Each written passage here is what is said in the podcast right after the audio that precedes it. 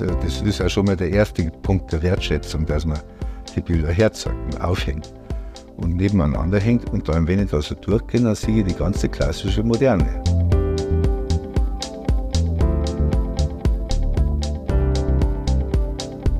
Hier ist Emmerenz, der Podcast. Heute mit Martin van Bracht.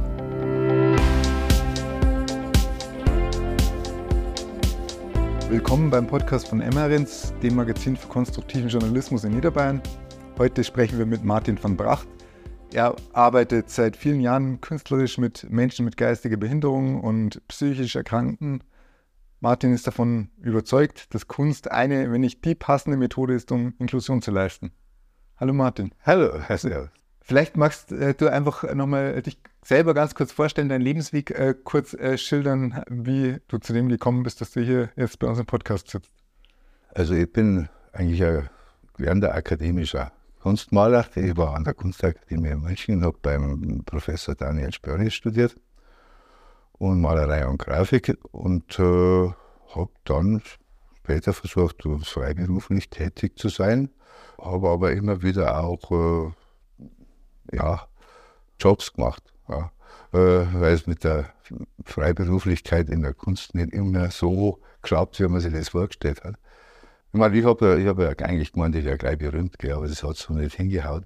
Äh, und habe hab eigentlich versucht, jetzt mein Leben auch zu gestalten und bin dann irgendwann einmal auf, auf eine Anzeige reagiert. Die haben an der Altenpflegeschule einen äh, ja, es hat Dozenten gesucht für Gestaltung und Beschäftigung. Und ich gedacht, das mache ich mal. Und habe das dann einige Jahre gemacht und bin dann so eigentlich ganz nebenbei so ins, in den sozialen Bereich reingeraten. Wollte mich dann selbstständig machen und äh, habe mich beworben auch bei einem Heim, die eben mit Menschen mit geistiger Behinderung gearbeitet haben. Es ist ein Hospitalisierungsprojekt gewesen aus Haaren. Da habe ich gefragt, ob ich da freiberuflich tätig sein kann. Und dann haben die gesagt, nein, sie wollen mich fest anstellen, wenn es geht, weil sie wollen das äh, etwas äh, ja, intensiver machen. Und ich müsste da auch erstmal mit den Leuten klarkommen, die nicht so ganz einfach ja, im, im, im Umgang waren, sagen wir mal so. Am Anfang war es, haben wir gedacht, dieser Job, den mache ich jetzt mal eine Zeit. Und dann ist es aber so intensiv geworden, dass es bis heute nicht gelassen habe. Und das ist jetzt fast 25 Jahre her. Das war für mich eines, ich glaube, das war der, das Beste, was ich gemacht habe, im Grunde genommen. Und es hat mich auch in meiner eigenen künstlerischen Tätigkeit mäßig eingeschränkt, sagen wir so. Ich konnte immer darauf reagieren, wo, wo ich Zeit habe, was machbar ist und was nicht machbar ist. Also ich, ich habe nie riesige Bilder malen können während dieser Zeit. Also das war zum Beispiel nicht drin gewesen. Aber viele, viele kleine Zeichnungen und kleine Bilder, das habe ich gekriegt. Ja. Du bist 1955 äh, am Tegernsee geboren. Genau. Hast dann äh, im Prinzip deine Ausbildung an der Kunstakademie in München gemacht. Ähm, wie bist du äh, zu dem Thema Kunst äh, gekommen? Ist, hast du da irgendwie eine Prägung von Familie, von Eltern oder sowas gehabt? Oder was hat dich zur Kunst geführt? Also von der Familie nicht. Ich war dann vom Gymnasium in Rosenheim, da habe da so einige Probleme gehabt, mich da reinzufinden. Wollte dann auch äh, auf ein Internat gehen. Und da bin ich in Schäftlein im Kloster im Internat gewesen und das war für mich eine ganz großartige Sache, weil ich da andere Leute kennengelernt habe. Das heißt, da bin ich halt wirklich mal mit Kultur in Verbindung gekommen. Wobei ich dazu sagen muss, ich bin in Degerndorf aufgewachsen, also bei Bramenburg im Inntal. Und ich bin natürlich mit einem riesigen Hans Bimmer aufgewachsen. Also der Christus in der, in der Kirche dort, das ist, glaube ich, die einzige Holzfigur, große Holzfigur, die, Hans, die der Hans Bimmer gemacht hat. Und er ist ja ein paar Kirchen, das ist auch interessant. Und mit dem, mit dieser Form von moderner Kunst eigentlich bin ich bin ich aufgewachsen. Das war das, was mich schon geprägt hat. Ja. Und dann natürlich in einem Chefplan in der Schule mit äh, QWE und da ist dann richtig die Post abgegangen. Und, äh, und da habe ich natürlich auch über eine gute Kunsterzieherin, habe ich dann mit der Kunst und mit Freunden, haben wir dann äh, auch Kunst gemacht. Ja, wir haben uns zumindest bemüht am Anfang. Aber ich bin spät zur Kunst gekommen. Ich bin auch bis heute noch nie ganz eigenständig nur bei der Kunst gelandet. Das heißt, mich interessiert auch eben auch Geschichte. Ja, ist immer, die Kunst ist schon immer dabei, aber äh, es ist nicht so ausschließlich.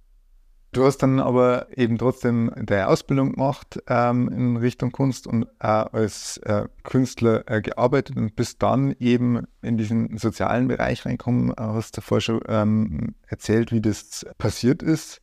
Wie bist du aber dann zu dieser Arbeit mit den Menschen mit geistiger Behinderung gekommen? War das von dir eigentlich so, so ein Impuls, dass du das eigentlich machen willst oder kam das eigentlich eher dann vom Arbeitgeber so? Nein, das wollte ich schon machen. Ich wollte aber eigentlich erst einmal mit Alten machen, weil ich war ja an der Altenpflegeschule und dann äh, habe ich halt, also, wie gesagt, mir in einigen Einrichtungen da beworben. Dann bin ich halt auch in dieser doch etwas äh, speziellen Einrichtung gelandet. Äh, und dann haben wir gesagt, eben, ja, sie haben sowas vor, sie wollen es machen, aber wie gesagt, nur wenn ich fest angestellt bin und wenn ich das auch kann. Das Konzept war damals auch die, die Medikamente rauszunehmen. Es war ja die Enthospitalisierungszeit. Äh, die Leute mussten raus, stationär aus der Psychiatrie und mussten irgendwo untergebracht werden. Und die waren natürlich lange, äh, ja, medikamentös auch äh, ruhig gestellt und zum Teil auch noch richtig fixiert also angebunden, sagen wir mal. Also. Und dann sind halt die Medikamente rausgenommen worden und dann ist natürlich schon mal auch die Wundertüte immer wieder aufgegangen. Das ist dann, dann war schon auch viel um, Aggression und Fremdaggression da und dem musste man sich aussetzen. Und äh, das war schon gewöhnungsbedürftig, muss ich sagen. Und äh, ich merke heute noch manchmal, ich habe mache das seit 20 Jahren und jetzt bin ich ja eigentlich in Rente offizielles, aber ich arbeite in Träumen immer noch Sachen auf, die ich nie Zeit gehabt habe, die zu bewältigen. Und dann habe ich halt gelernt, wie, wie spannend das sein kann. Ich habe auch schon Bücher angeschaut, ich habe Ausstellungen angeschaut. Natürlich als, äh, schon in der Ausbildung als Künstler an der Akademie hat man das schon mitgekriegt. Die ganze klassische Moderne ist ja im Prinzip ganz geprägt von dieser Form von Kunst. Und vor allem ist dann in die 60er, 70er Jahre ganz stark waren, so in, äh, von, von der Wiener, vom Wiener Aktionismus, äh, die auch mit den Leuten in Cooking gearbeitet haben in der Psychiatrie. Und äh, das, hat, das hat natürlich die, die, das ganze Nummer aufgemacht. Da ist das auch in der Kunst angekommen. Also der Arnold Freier zum Beispiel, der, der, der ist ja immer noch ganz stark äh, mit solchen Leuten verbunden hat das, als du jetzt in diesem äh, sozialen Bereich dann angefangen hast, äh, die Kunst für dich gleich äh, also eine Rolle gespielt oder war äh, da eher das Soziale erstmal so der Antrieb? Na, die Kunst schon immer. Mhm. Ja. Äh, das war eigentlich der Anlass, weil sonst hätte ich es eigentlich, äh, ich meine, ich habe auch Steiner gelernt, ich hätte auch was anderes machen können. Das hat mich halt dann so gepackt, dass ich da schon einen gewissen, da, da ist schon ein Suchtfaktor dabei, ja. Also das muss ich schon zugestehen, ja. Und jedes Mal entdeckt man neue Leute. Also ich arbeite einmal, ist ein Eckenfelden in der Werkstatt oder, oder in, in, in Einrichtungen, in Heimen, mache da Kurse und immer treffe ich neue Leute. Und jedes Mal bin ich wieder überrascht, was die können und was, was da möglich ist. Also da stehe ich dann schon da und staune. Irgendwann einmal hat man schon eigentlich den Glauben an die Menschheit auch wieder gegeben. Also, wo ich gesagt habe, das, da sieht man einfach, was wir als Menschen können. Also, also das, die kommen ja unvorbereitet an das hin. Ich kann mir das ja aussuchen. Ich kann ja auf eine Schule gehen, ich kann äh, auf eine Kunstakademie gehen und die fangen von 0 auf 100 an. Die, da, da, ist ein Stift und da ist ein Papier und dann geht's los. Und da, wo man sich fragt, wo, wo kommt das her? Wo, wo war das vorher? Also das ist ja jetzt das, was ich davor bei dir so gefragt habe, wo kommt die künstlerische Prägung so her? Ähm, das heißt, äh, den Menschen haben wir das eigentlich gar nicht, oder? Dass die jetzt irgendwie äh, groß irgendwas haben, was sie künstlerisch geprägt hat, sondern die machen das komplett aus sich raus dann, oder? Meistens schon, ja. Also geprägt sind es natürlich äh, anderweitig ganz heftig immer wieder, also auch äh, psychischen Beschädigungen, die sie im Laufe ihrer Karriere durch die Krankenhäuser auch gemacht haben. Aber eigentlich im Grunde genommen, die wenigsten waren auf einer Schule. Ich habe viele Menschen getroffen, die das über 50 waren, 60 waren und mit mir angefangen haben, was zu arbeiten. Und da ist die Post abgegangen. Die, haben, die waren auf Kanasche. Und das ist so, als hätten die nie was anderes gemacht von der Qualität her. Und man hat natürlich gesehen, wenn man viel arbeitet mit Ernst, das geht halt durchs Arbeiten, entwickelt sich da was. Nicht übers Denken und über, über, über irgendwelche Theorien, sondern einfach durchs stetige Tun. Deswegen ist das also wichtig. Und dann entwickeln sie die auch trotzdem noch weiter. Mit 60, mit 70, auch mit 80 noch. Der, der Pepe, der hat jetzt einen Kunstpreis gekriegt in Regensburg, das ist, der ist 80. Ist auch mal gefährlich, dass man auswählt. Ja? Also ich muss wissen, wo ich jetzt irgendwo besser meine Klappe halte oder äh, wo ich mich jetzt raushalte und jetzt mal, wenn der jetzt gerade weitermacht, mir hätte das Bild jetzt aber gut gefallen, ja, dann muss ich einfach weggehen. Aber zum Beispiel kann man auch nichts machen. Das möchte ja ich auch, dass ich so arbeiten darf. Ich sehe da auch immer meine Kollegen drin und äh, respektiere die genauso wie ich meine eigene Arbeit respektiere. Und äh, das ist, glaube ich, ein ganz wesentlicher Ansatz und tue eigentlich so wenig wie möglich. Also, dass ich mir selber gar nicht so wenig wie möglich einbringe. Also, ihnen ihre künstlerische Freiheit sozusagen ja. lassen. Ähm, wie viel kennen die Menschen aber also mit diesem Begriff Kunst eigentlich anfangen? Nicht unbedingt viel. Also, äh, mit dem Begriff Künstler der jemand, der Bilder macht oder Künstlerin, wie die Karin zum Beispiel, die ist eine Künstlerin. Jetzt ist sieht sie also. Und der Klaus ist auch ein Künstler. Und dann sagen sie manchmal, du bist keine gute Künstlerin. Und da gibt es ganz fürchterlichen Ärger, weil das ist wie an der Kunstakademie dann, wo, so, wo eigentlich eine gewisse Konkurrenz dann entsteht. Also das ist schon so, dass man da auch gewisse Eifersüchteleien hat und, und, und Konkurrenzverhältnisse und so weiter und so fort das wird dann richtig ein echter Beruf. Gell? Und auch mit alles, mit wahren Schattenseiten, die da auch mit auftauchen. Und dass man auch Erfolg haben möchte und dass man auch Geld verdient damit und dass man richtig äh, einfach, äh, also der Achim und der Klaus, die, wenn die Ausstellungen machen, dann nehmen die einen, einen Kugelschreiber mit, damit sie Autogramme schreiben können. Also das ist so wesentlich. Also die stehen dann da und schauen auf ihre Einladungskarten. Und der, der Josef, jetzt er seinen Preis gekriegt hat, dann sehe ich ihn auf einmal in einer Traube von Leuten stehen. Alle halten sich einem die Kataloge hier, die sie gerade gekauft haben, und der Josef schreibt da eine. Das ist wirklich, das ist selbstverständlich eigentlich. Das in der Gesellschaft ankommen, das ist wesentlich. Also wenn, wenn da keiner die Bilder anschaut, und die werden nicht ausgestellt. Und äh, bei Gott, bei manchen Leuten ist egal, die machen das, weil sie es machen. Und äh, die geben mir das dann und dann tue ich es in der Schachtel rein. Und dann geht es am nächsten Tag wieder weiter. Und da sage ich dann schon, habe ich dann schon mal äh, die Frau, die nicht gesprochen hat, die autistische Züge hat, das ist aber schon gut, was du da machst, das weißt du schon, oder? Und dann haben bloß die so zum Leuchten und das ist, also, und das ist auch, was die da macht. Das ist ganz große Kunst. Das ist unfassbar. Da ist sie auch zu sehr Autistin, dass die jemals in eine Gruppe von Menschen geht hat, in eine, in eine Ausstellung, die dort nichts verschreien. Also das haben wir auch nie probiert. War eine Zumutung. Da, ich habe sie auch mal gefragt, ob es mit Wasserfarben, sie hat nur mit Stift gezeichnet, ob es mit Wasserfarben mal was machen kommt. Man hat man hat schon so Augen so vertraut und dann hat es mir zuliebe, hat es mal eins gemacht, das ist ein kleines Ding. Weil, und auch mit dem Loben ist manchmal auch so, weil wenn man jemanden zu viel lobt, manchmal, dann machen die das wegen mir. Das heißt, das ist auch immer so eine Sache, man muss die Leute schon einmal gut kennen. Und dann sagen wir, wenn ich den jetzt lobe, dann macht er die nächsten zehn Jahre das Gleiche und entwickelt sich nicht mehr weiter. Also das, weil er das mir zuliebe macht dann. Und da muss man schon echt schauen, dass man da immer da die Kurve kriegt, wie, wie kann ich jetzt jemanden noch fördern und auch aufbauen und gleichzeitig, ohne dass sich da was zertrümmert. Auch gerade auch im, im, Psychiatriebereich eine falsche Aktion und die Sache ist gestorben. Und zwar für lange. Du musst sehr, sehr feinfühlig sein, musst schauen, dass du mit den richtigen Leuten den richtigen Umgang hast. Wenn du aber erfolgreich bist in dem, was bewirkst du dann mit, mit der Kunst im Prinzip oder mit dem äh, künstlerischen Handeln, äh, zu dem du die Menschen ermunterst? Was bewirkst du damit bei denen dann? Ja, das ist schon ein Erfolgserlebnis natürlich, weil äh, sie sehen natürlich was und sie sehen, also auch wenn sie das Herz sagen zum Beispiel, Und, und bei manchen, weil gut, da weiß ich natürlich nicht, wo, wo das Erfolgserlebnis liegt. Also die machen das einfach dann und das kommt raus, als wäre irgendwo äh, ja, ein Damm gebrochen.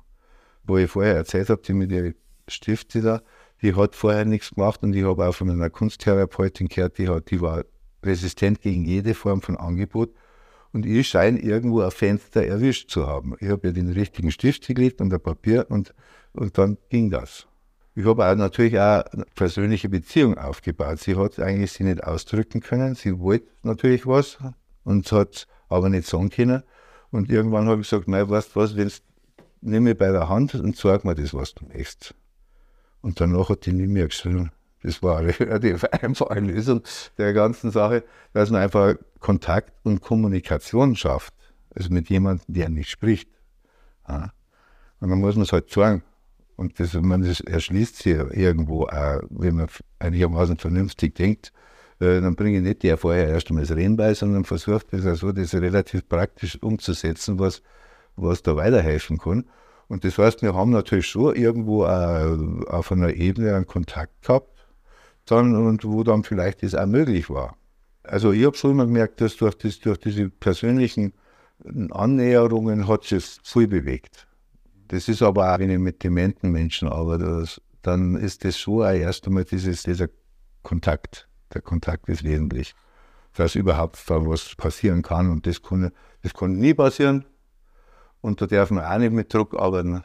In die Heime muss ja immer was rauskommen. Also man muss ja was sehen. Ja, das ist, äh, das, was getan wurde. Und das, da bin ich berüchtigt dafür, dass ich nichts tue. Und im Prinzip ist das genau das, was ich mir vorstelle. Das haut schon hin so. Aber das ist dann in Schulen oder und so weiter, also in Ausbildungsbereichen schwer zu vermitteln. Dass man sagt, jetzt guckt mal hin und schaut zuerst einmal die Leute und schaut mal, mal, und wenn das Wochen und Monate dauert, ist das egal.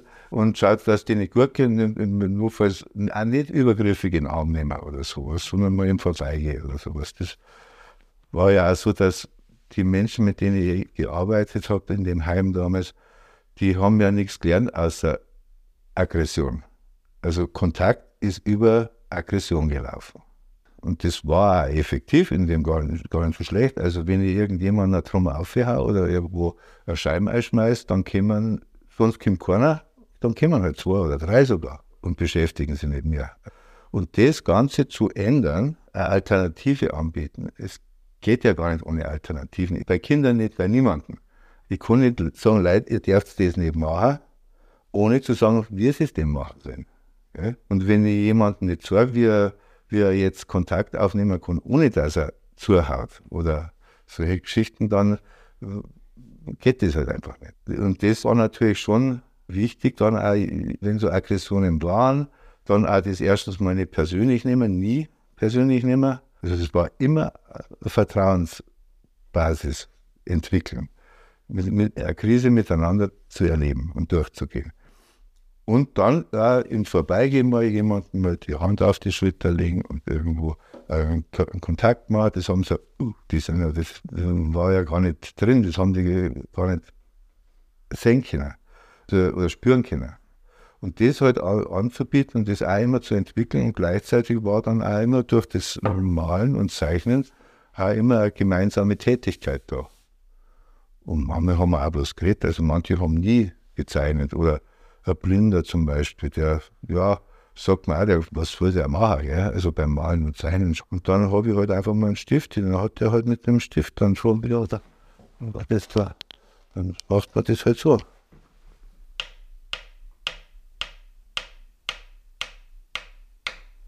Und dann am Schluss kann dann schon Blätter rauskommen, die richtig, wenn da ganz feine Striche nebeneinander gesetzt werden, da haben die unglaublich was Faszinierendes. Habe hab ich auch eine Zeit lang gebraucht, bis überhaupt, bis ich das als, a, als seine Kunstform so wahrgenommen habe. Oder dass er so Würstelkreuz hat aus Papier und die alle nebeneinander hingelegt hat. Dann irgendwann habe ich es als, als ein Relief, als eine Skulptur wahrgenommen jeder hat halt so seine Möglichkeiten und bei den Blinden war es echt so, dass dieses, dieses Akustische immer nur eine ganz große Rolle gespielt hat und, und, und, und die einfach eine ganz eigene Form entwickelt hat und auch beruhigt hat. das waren ja auch Menschen, die, die sehr aggressiv waren, zum Teil auch gerade, weil sie mit dem Blindsein auch und, und, und dann mit ihren Gefühlen nicht klar können sind und so weiter. Also das, also Gefühlsausdruck ist, ist auch immer da. Also wir reden auch immer viel. Also auch mit, mit Menschen, die, die als Kind so in die Heime gekommen sind, auf einmal hört er, dass da die Mutter gestorben ist, oder meine jetzt da. Okay? Und dann erzählt mir der Klaus, also seine Mutter ist auch, da war ja nur ein Kind, dann ist die gestorben. Und dann ist aber richtig, echt die Post abgegangen. Da hat der jahrelang nicht drüber geredet. Der ist jetzt 60 Jahre alt, gell? Und sowas kommt dann halt einfach. Also dieses Sitzen und Malen und Zeichnen und so, oder auch nur reden, das darf man auch. Also es muss nicht immer. Und manche machen es auch bloß zwecks der Gaudi. Also das ist, manche sind halt dann richtige Profis und manche machen das halt als Zeitvertreib. Oder einfach, weil sie gern beieinander sitzen und was machen. Und von daher gesehen, auch hat es natürlich auch was Therapeutisches, obwohl ich den Begriff für mich selber nicht so schätze.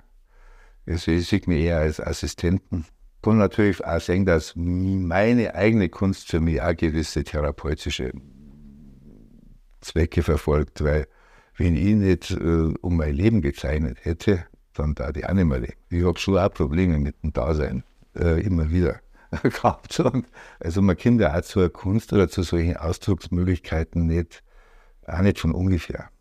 Und es ist vor allem so mit der Kunst, weil du ja vorher gefragt hast, das, das hat schon auch etwas, was andere nicht haben. Und was zum Beispiel ein Mensch mit geistiger Behinderung machen können. Und so mit der Kunst kommen wir halt schon eher zusammen. Und das ist auch lesbar für andere. Also Bilder, da hinten steht zum Beispiel vom, vom Klaus, das kann jemand lesen, der, der jetzt auch mit der zeitgenössischen Kunst nichts zu tun hat. Das, das findet er auch gut. Ja. Und äh, da ist sofort irgendwie was da. Aber eigentlich geht es immer um Kontaktaufnahme. Jetzt hast du davor den Begriff therapeutisch äh, genutzt. Wie haben denn äh, so die Angestellten in diesen Einrichtungen, egal ob es jetzt irgendwie Ärzte oder Pfleger oder Betreuer oder so sind, auf das reagiert, was äh, du mit den Menschen erreicht hast? Weil wenn du sagst, die, die waren irgendwie auf Medikamente irgendwie eingestellt, ähm, die waren aggressiv, haben nur Aggression als Ausdrucksmethode gehabt und du hast daran was geändert. Wie haben denn die, die eigentlich die ganze Zeit vorher schon mit denen gearbeitet haben, darauf reagiert dann? Die waren eigentlich erst einmal auch, ja, schon überrascht in, in, in vieler Hinsicht. Äh, weil sie haben natürlich die Leute in einem anderen Zusammenhang gesehen und auch nicht mit dem, was sie konnten. Es hat auch erst wachsen müssen. Also ich habe schon gemerkt, wenn Medikamente weg sind, dann kann überhaupt was Neues wieder passieren. Also mit manchen hast du erst einmal sparsam was machen können. Und äh, dann hat sich erstmal wieder die, die Wahrnehmung, die Selbstwahrnehmung auch verändert von den Menschen. Und auch das, also das, das, das, physische Empfinden. Also manche haben natürlich, äh, Fachpersonal hat so ein gewisses Wissen gehabt über das, wie, wie sowas auch therapeutisch was da passieren könnte. Aber als Kunst selber haben sie es nicht wahrgenommen. Das ist auch jetzt noch überall so. Also die Sachen, die passieren zwar in Heimen wenn sie passieren, hier hat man da so einen Titel geschrieben, da steht Zufall drauf. Weil äh, es im Grunde genommen ist es ja nicht Standard, was dass Kunstwerkstätten in Heimen, in Einrichtungen existieren, das ist Zufall. Wenn die jemanden wie mir und noch vielleicht ein paar andere nicht begegnen, dann ist aus, ist das nicht. Und wenn sie aus zufälligerweise selber was machen, dann wird es meistens weggeschmissen. Weil das einfach nicht als äh, relevant, als wesentlich erkannt wird. Das ist ja, das ist eine, eine Tragödie im Grunde genommen. Ich meine, ich weiß das ja, dass, das, dass es Hunderte, Tausende, allein im Landkreis Rottal oder in Passau äh, gibt, die, die gut sind, die sagen könnten, die, von denen noch gar keiner was weiß. Ja? Und es gibt keine Struktur dafür. Und das widerspricht ja auch komplett, und da wird es jetzt politisch, komplett dem, dem, dem ganzen Behindertengesetzen, äh, die von der EU, von der, von der UNO, ich habe das Recht auf Bildung und Fortbildung. Das, das, das gibt es ja eigentlich gar nicht. Weil, äh, ich meine, der Klaus hat mich dann schon irgendwann einmal gefragt, ob er auch auf die Kunstakademie gehen kann. Da musste ich ihm leider sagen, eigentlich nicht. Ja? Äh, er, sie haben zwar gesagt, das brauchst du nicht, du kannst das eh schon alles besser als wir die dort, aber von, stimmt ja auch, aber eigentlich kann er es nicht. Also die, es gibt da Werkstätten, in, in, in, in, meistens in den großen Städten. Und äh, da funktioniert das einigermaßen, die werden dann auch gefördert. Die sind oft von Künstlern gegründet worden. Das gibt es durchaus, aber es ist eigentlich zu wenig.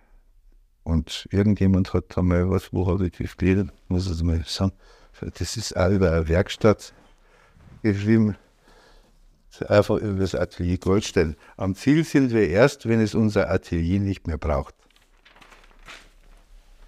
Wenn das jetzt in den Einrichtungen nicht als Kunst wahrgenommen wird, wenn du jetzt so diese Kunstwerke nach außen trägst und Anführungsstrichen normale Menschen mit dem äh, konfrontierst, nehmen die das als Kunst wahr? Ja. Aber sie nehmen es auch wahr, weil ich auch den Raum dazu präsentiere. Wenn ich das jetzt auf dem Flohmarkt hinlege, ist die Wahrscheinlichkeit äh, wieder mal um einiges geringer. Aber ist, wenn ich das jetzt im Kunstverein im Passau zeige oder wenn ich das in, in einer Galerie zeige und so weiter und so fort, dann wird das als solches auch wahrgenommen, weil das Umfeld auch stimmt. Und es wird sehr intensiv wahrgenommen. Also das äh, es, hat, es entwickelt sich dann schon Sammler, die sich wirklich darauf einlassen. Und äh, es muss auch eine gewisse, muss ich einmal sagen, eine gewisse Summe kosten, weil das sind ja eine Schutzfunktion. Also wenn ich mehr wie 100 Euro ausgebe, schmeiße ich es nicht in die Zahle. Ganz schlicht und ergreifend. Das weiß man als Künstler grundsätzlich, also dass, man, dass das einfach einen Halt hat. Und dann ist es natürlich auch wert, und im Laufe der Zeit wird es auch immer mehr wert. Je mehr wir natürlich mit jemandem Ausstellungen machen, umso, um, umso mehr Sammler gibt es umso teurer werden auch die Arbeiten. Das ist ganz normal. Das ist wie ein ganz normaler Kunstbetrieb im Grunde genommen. Und manche sind richtig berühmt, aber ich kenne jetzt auch jemanden, der so, der richtig berühmt ist, der, wo Bilder jetzt im Centre Pompidou sind und so weiter, aus Oberösterreich. Äh, wenn der, wenn nicht zufälligerweise eine Dame aus Salzburg da in, im Heim äh, aufgetaucht war, weil sie, weil sie etwas machen wollte und den Menschen entdeckt hätte, äh, war alles weg gewesen. Und er hätte seine Sachen nicht gemacht und wenn, er, wenn er es gemacht hätte, hätten sie es weggeschmissen. Ganz schlicht und ergreifend. Also ein Weltstar inzwischen. Mhm. Ja? Also das ist ein gutes Beispiel dafür, ja? dass das selbst das, das geht nicht von selber. Ja, das schmerzt da. Und wenn ich, ich habe da oben ja das ganze Haus voller Zeichnungen und Bilder und wenn ich das nicht alles irgendwo sofort irgendwie sicher, wenn jemand stirbt oder wenn mir nicht Leute benachrichtigen, das wird das Kind weg äh, und ich fahre sofort hier und nehme das mit, dann äh, ist das weg. Das ist im Container, so schnell kann man gar nicht schauen. Äh, und das sind auch wirklich ganz großartige Kunstwerke. Und das Tolle ist ja, in der Werkstatt die Sachen aufhängen. Ich hänge es ja immer auf, die können sie ja auch sehen. Das, äh, das, ist ja schon mal der erste Punkt der Wertschätzung, dass man die Bilder herzeigt und aufhängt und nebeneinander hängt. Und dann, wenn ich da so durchgehe, dann sehe ich die ganze klassische Moderne.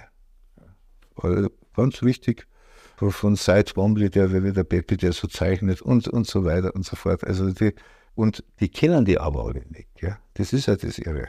Und wenn der Klaus mag schon, also das sicher auch, er mag Van Gogh, mag er schon eher lieber als andere Sachen. Und dann habe ich ihm mal die Mona Lisa gesagt. Und dann das Einzige, was er gesagt hat, wo wohnt die? Aber das ist jetzt so realistisch natürlich in seinem Sinne gemalt, dass er das als ein Foto für ein Foto gehalten hat. Also, ähm, aber die hatten natürlich persönlich interessiert. Und das war auch nicht als Kunstwerk, sondern das war. Und also das mit der Kunst, mit dem Betrachten von Kunst habe ich gemerkt, das ist in, für die meisten nicht so wesentlich. Das heißt aber, das ist einfach dieses Machen. Das ist, das gibt, das, das stabilisiert auch. Und bei mir ist genauso. Ich, ich muss das einmal machen, damit, damit ich nicht einen Überblick verliere. Also, dass ich mir in meiner ja, meiner Existenz versichere, sagen wir mal so. Und das, glaube ich, ist das, was in dem Fall auch funktioniert, und zwar un, unbesprochen. Diese, dieses, diese Selbsterfahrung, die haben wir fast nur aufgenommen, gegessen, geschlafen, getrunken und eigentlich die lebensnotwendigen Dinge einigermaßen auf die Reihe gebracht, mit Hilfe, aber etwas produziert, hat außer, ja, in manchen Sinne äh, Aggression, wobei äh, Aggression ist einfach ein menschlicher Ausdruck. Das muss man einfach mal akzeptieren. Und es gehört genauso dazu, wie, wie, wie Liebe und Sanftsein und was weiß ich alles. Das ist, das ist eine Ausdrucksform und das, meiste haben wir meistens bloß das gehabt. Aber das Produzieren, da sehe ich was, da habe ich was und das sieht auch jemand anders. Man kann es auch in einem therapeutischen Sinn sehen, beim, beim, beim Klaus zum Beispiel, der, ist, der hat auch, da hat man dann schon auch gesehen, wenn er äh, gesundheitliche Probleme gehabt hat. Und das kann man halt dann lesen. Und über das kann ich mit der Musik und mit anderen Sachen schwieriger machen. Aber in der bildenden Kunst habe ich halt immer was, was ich herzahlen kann. Das heißt, der Ausdruck ist halt einfach äh, um einiges komplexer, sagen wir mal so. Das heißt, es ist schon ein klassischer Begriff aus der Kunstgeschichte, den Sprachlosen eine Sprache geben. Äh, das ist also aus, der, aus der Kunsttherapie. Das ist so, das ist eigentlich ein, der Standardsatz schlechthin im Grunde genommen. Das ist schon immer wesentlich, ja. Du hast davor gesagt, die, die Kunstwerke müssen auch was kosten. Das heißt, wenn jetzt jemand ein äh, solches Kunstwerk kauft, das kostet mehrere hundert Euro zum Beispiel auch, haben dann die Künstler auch was davon? Weil häufig ist es ja auch äh, mit behinderten Menschen so, dass die ja gar nicht die Möglichkeit haben, jetzt irgendwie groß Geld zu bekommen und Vermögen zu haben oder so. Haben die dann irgendwie einen Vorteil auch davon? Wenn sie Glück haben, schon. Wenn sie recht viel Geld ausgeben, dann haben sie auch was davon. Wenn jemand nichts ausgibt und eigentlich zu viel hat, dann wird es weggenommen. Ich meine, man kann natürlich sagen, die, diese Menschen leben jetzt äh, seit zig Jahren auf äh, Kosten der Allgemeinheit. Und dann darf man halt nicht mehr haben, als man hat. Also bei manchen ist das auch egal, ob die was verdienen oder nicht. Die machen es halt einfach, weil sie es machen. Wenn ich am Josef das Geld, den er für als Kunstpreis äh, gekriegt hat, den, den Tausender äh, gegeben hätte, dann hätte er einfach überschrieben. Das war ja ein Wurscht weil das ist ein Papier. Und dann macht man bestimmte Dinge damit mit einem Papier und dann tut man das in den Schubladen rein. Das für, für ihn ist, hat das jetzt Geld in dem Sinne keine Bedeutung gehabt. Für manche schon. Und die leiden dann durchaus darunter, wenn das nicht funktioniert. Also bei manchen, wo, wo ich sage, das sind so die Profis, die müssen schon auch was ausgeben. Weil zum Beispiel manche, die kaufen sich aber auch Material dafür und die legen Wert darauf, dass sie mit dem Geld, das sie verdienen, sich selber ihr Material kaufen. Und das ist meins. Ja, das ist, das ist, das habe ich mir selber gekauft. Die Stifte, das Papier, das da, das da, das da.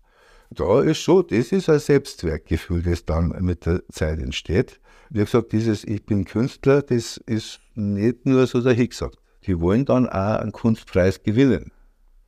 Das muss ich einer schon einmal sagen, das, das geht nicht so einfach, weil das ist entscheidet der Jury und das ist voll nicht vom Himmel. Da gibt es Hunderte, die sich bewerben und zwei werden genommen oder drei. Das ist schon manchmal schwierig zu vermitteln. Äh, aber im Großen und Ganzen ist das nicht geregelt. Und es ist auch schon so, weil äh, es ist eine, ja, eine politische Geschichte, die eigentlich nicht gelöst ist, wie das, wie das machbar ist, weil es läuft halt alles immer nur über die Sozialhilfe. Und was drüber geht, wird, wird einbehalten. Man sagt zwar immer, sie dürfen es behalten, sie kriegen es. Wenn jemand zu wenig braucht, dann ist es halt auch weg. Das, das, ist, das ist, hat, eine, hat eine gewisse Tragik, ja. Wenn man jetzt einfach mal so grundsätzlich auf Kunstwerk geschaut, ähm, spielt es für dich eine Rolle, ob ein Kunstwerk von jemandem gemacht worden ist, der behindert ist, äh, psychisch irgendwie beeinträchtigt ist oder nicht? Nein. Also das erste Mal sind sowieso meine Kolleginnen und Kollegen und äh, das ist das ich auch so und das, wo, wo ich immer ein bisschen aufpasse, ist, dass ich das dann vermitteln, äh, wer was gemacht hat. Also dass das nicht ein großer Topf ist, wo alle drin liegen, weil so weit sind wir noch lange nicht. Gerade bei Menschen mit geistiger Behinderung sage ich das schon dazu weil die einen gewissen Schutz brauchen. Die, also auch in, wie sie ihr Leben gestalten. Das, die, die kennen das nicht oft allein. Das geht auch gar nicht. Also die haben einfach einen extremen Hilfebedarf zum Teil. Und das heißt, die haben eine andere Situation. Ja, also ich kann jetzt nicht, wenn ich jetzt ein Bein verliere oder äh, zwei oder ich meine, inzwischen gibt es ja Leute, die, die gehen mit einem Bein auf den Mount, Mount Everest oder sowas, aber ich nicht zum Beispiel. Also ich bin da schon so weit gehandicapt, dass ich echt gehandicapt bin in mancher Hinsicht. Das, das sollte man auch mit bedenken, weil sonst kommen wir irgendwo in einer, in einer, in einer Situation, die, die nicht mehr greifbar ist. Und ich mag auch nicht, dass die, dass die Leute, das ist jetzt gerade so aktuell, du hast immer, das sind besondere Menschen.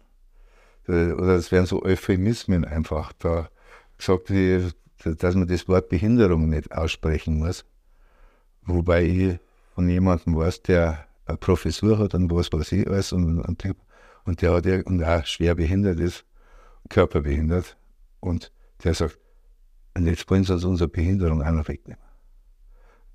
Es, ist, also, als, als darf man alle in einem, in einem kapitalistischen Sinne gleich gemacht werden und funktionieren müssen. Und auch in der Inklusion, manche wollen gar nicht inkludiert werden. Also das ist ja sowieso eigentlich ein Schmarrn mit Inklusion. Es gibt da ein schönes Buch, die Inklusionslüge, da wo der sagt, äh, die sind, die, die müssen nicht inkludiert werden, die sind ja drin. Die werden bloß nicht wertgeschätzt. äh, Im Grunde genommen, also das heißt, die Gesellschaft diskriminiert und behindert. Nicht irgendjemand, sondern die Gesellschaft äh, und die sind mittendrin, die, die, sind, die sind nicht draußen. Das ist ja, die sind ja bei uns da, mitten in unserer Gesellschaft drin und keiner weiß damit, was er machen soll. Am Ende entscheidet ja immer die Gesellschaft, ob jemand in die Norm passt oder nicht. Ähm, ob jemand eine Behinderung hat oder ob hier jemand psychische Probleme hat. Und das ähm, ist, glaube ich, auch was ganz Spannendes, wenn man sich Kunst anschaut. Viele Künstler, große Künstler aus der Vergangenheit, weiß man ja auch, dass eigentlich auch eine ganze Menge Probleme gehabt haben, oder? Ich glaube, wenn man ehrlich ist, dann muss man, muss man das eigentlich grundsätzlich meistens für sich selber mit, mit einbringen, weil man, mir hat das immer ganz gut geholfen, weil dann verstehe ich die anderen auch besser. Also deswegen kann ich auch manchmal Sachen besser wahrnehmen was die machen. Weil ich weiß, wie Kunst entsteht. Und wie viel Ecken rum und wie, wie, man, wie, man, wie künstlerisch, wie man denkt. Was da, was da passiert, wie, das heißt, die Wahrnehmung, wenn man das nicht trainiert hat, man, das muss ich natürlich als Kunsthändler auch im Prinzip so sagen, ist das gut oder ist das nicht gut? Ist das Kunst oder ist das jetzt nur irgendwie eine, ja, Freizeitbeschäftigung oder sowas? Das kann man schon unterscheiden sowohl bei sogenannten normalen Künstlern als auch bei Künstlern mit geistiger Behinderung. Aber man, es ist natürlich auch so, dass man das auch nicht über, über, überbewerten sollte. Dass nur jemand, der möglichst laut spinnt, auch möglichst gute Kunst mag. Und das, das stimmt auch so nicht. Also es gibt da ganz Leute, die sehr klares und, und überlegte Dinge tun, die unglaublich spannend sind. Das Expressive und, äh, und ausdrucksstark muss nicht unbedingt mit, mit, mit, mit so einer explosiven inneren Verfasstheit zum haben. Ich habe halt mit jemandem, mit dem ich arbeite, der ist sehr impulsiv. Oh, ist der impulsiv. Also wirklich unglaublich. Und zeichnet aber wie ein Bauhausschüler. Mit Lineal, ganz streng. Und, äh, und ich, ich, ich mal eins. Das ist, soll ich sagen, ja, aber wenn er, wenn er explodiert, dann denkst du, das ist jetzt also eine Atombombe, ist ein Dreck dagegen. Es war er auch und er hat sich als bildnerischen Ausdruck eine Methode entwickelt, wie er das Ganze sehr konzentriert und äh, also fast therapeutisch äh, auf die Reihe kriegt. Das ist zum Beispiel, das sind geistige Leistungen. Deswegen ist das mit dem geistig behindert ist sowieso alles. Ich kenne ja mich und ich kenne ja ganz viele andere also Künstler, die, das unterscheidet sich nicht so. Wie gesagt, im, im, im Ausdruck selber mag ich das immer ganz gern dazu sagen und mit dem Begriff besondere Menschen, da kann ich jetzt schon gleich gar nichts anfangen, weil so weit sind wir noch gar nicht, dass wir, wir müssen ja immer noch vermitteln, dass es Menschen gibt, die bestimmte Rechte nicht haben, obwohl sie eigentlich sie hätten. Und solange das nicht so ist, muss ich das auch irgendwie noch rüberbringen. Und kann ich nicht sagen, das sind besondere Menschen, weil da kann ich mir gar nichts vorstellen. Weil du bist da ein besonderer Mensch, ich bin ein besonderer, du bist ein besonderer Mensch und wer, wer ist jetzt das eigentlich da?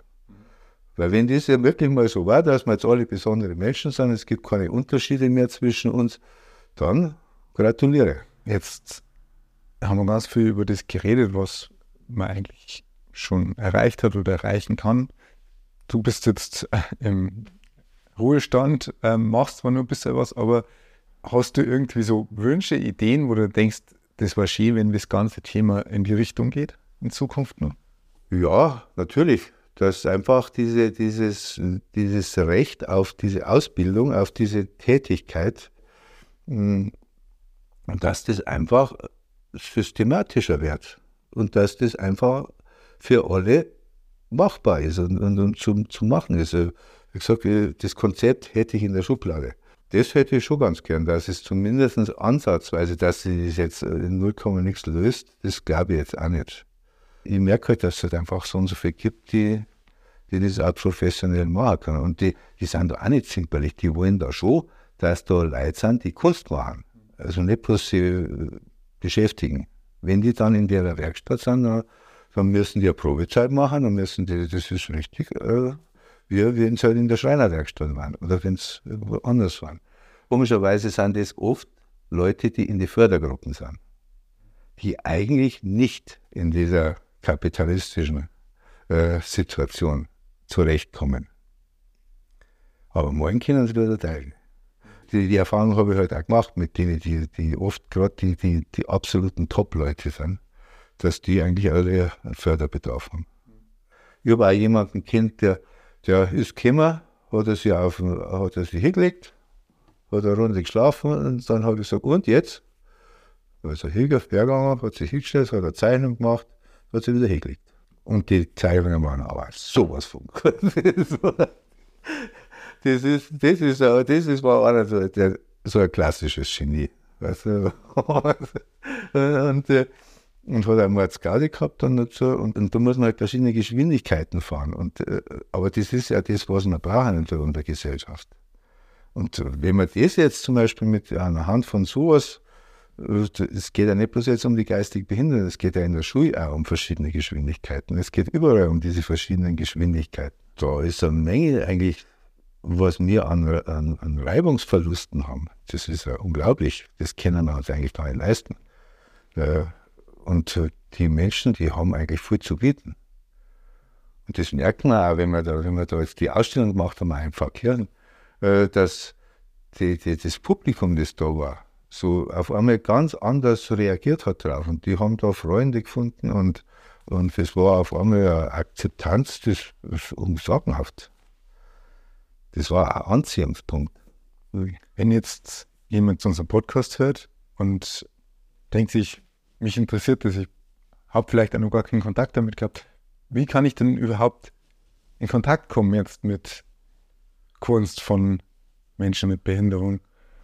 Alle zwei Jahre ist die Ausstellung von Kunstpreis für geistig behinderte Menschen in Niederbayern und der Oberpfalz. Das ist immer in Regensburg im Kunst- und Gewerbeverein. Da kann man eine Menge sehen. Da kann man auch schon mal Kontakte knüpfen. Das andere ist oft schwierig. Ja, wenn, dann ist es dann über, über Googling natürlich, das sind natürlich die Weltmeister. Das, das ist jetzt, da kann man sich informieren oder über die Sammlung Prinzhorn in Heidelberg. Äh, Prinzhorn war ja ein Psychiater, der das Ganze eigentlich richtig ins Rollen gebracht hat, im, im Großen und Ganzen. Also da kann man schauen äh, und über, über Sammlungen, also über Art Brütt vor allem in Lausanne gibt es ein großartiges Museum, das ist von Jean Dubuffet, das war ja ein Maler, der eigentlich auch zum Teil diese, diese Formensprache aufgenommen hat. Äh, und, und in Lausanne, also das Museum Brütt, das ist groß und sehr bedeutend. Aber es ist natürlich der, im Grunde genommen der Mainstream, wie, wie immer. Es ist wie im Jazz oder was. Es gibt natürlich diese ganzen kleinen Strömungen, die, wo ich mir jetzt so eher dazu rechne äh, und, und so weiter. Also in da ist natürlich schwierig, Kontakt zu kriegen. Ja. Das, äh, aber im Prinzip man sich bei mir also durchaus melden. Und wenn man da was wissen möchte, äh, wenn man es studieren möchte, also für Kunsttherapie, gibt es in Nürtingen eine Universität, Wobei ich natürlich sagen muss, die Kunsttherapie an sich ist schon stark auf die Psychiatrie ausgerichtet, also auf psychische Erkrankungen. Die geistig Behinderten fallen da auch immer ein bisschen hinten runter. ich sage immer, geistig Behinderte sind, die haben zwar alles Mögliche auch noch, aber im Grunde genommen sind die gesund. Da, da, deswegen bin ich, bin ich da auch nicht therapeutisch so in dem Sinne tätig, sondern eher ja, gesellschaftlich, als Assistent im Grunde genommen, dass ich die Leute fördere äh, und nicht heile. Ich glaube auch, dass ich da einen Beitrag leisten kann zu manchen Sachen und vielleicht kriege ich einmal hin, dass ich ein Werkbuch mache dazu. Aber wo man da genau ansetzen kann, das ist, äh, also über ein Brüt kann man schon und, und Werkstätten und, und Sammlungen und so weiter, kann man schon was finden. Aber da ist man halt dann an der, an der Oberfläche im Grunde genommen. Das ist. Muss einfach ein bisschen die Augen offen halten und ähm, schauen, wo es Ausstellungen gibt, wo es was gibt. Und dann wird man wahrscheinlich auch fündig werden. Ja, genau. Und auch so Literatur vielleicht. Auch, genau. Vielen Dank für die Einblicke, die du in das Thema gegeben hast. Danke, dass du die Zeit genommen hast. War spannend. Ja, ich bedanke mich, ja, weil es ist ja immer schön, wenn man es unter Leib bringen kann. Weil es ist, gibt schon noch viel zu tun.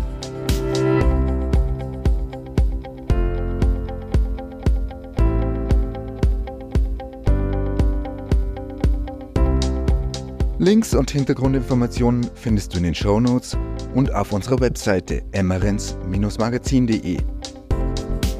Dort kannst du dich auch für unseren Newsletter anmelden, um immer als erstes zu erfahren, was es von Emmerens Neues gibt.